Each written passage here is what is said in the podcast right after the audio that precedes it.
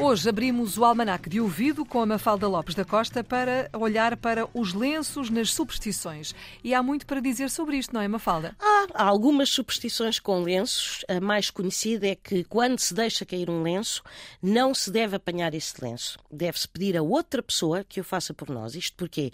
Porque se o fizermos, corremos o risco de adoecer e não é adoecer levemente, é adoecer gravemente. Também não se deve acenar alguém com um lenço branco, pois que isso significa que queremos a morte dessa pessoa.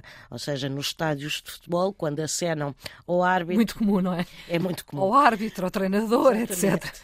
Mas talvez uma outra superstição que também é muito difundida, está ligada ao lenço, é que não se devem nunca dar lenços a uma pessoa de quem se goste. Isto porquê?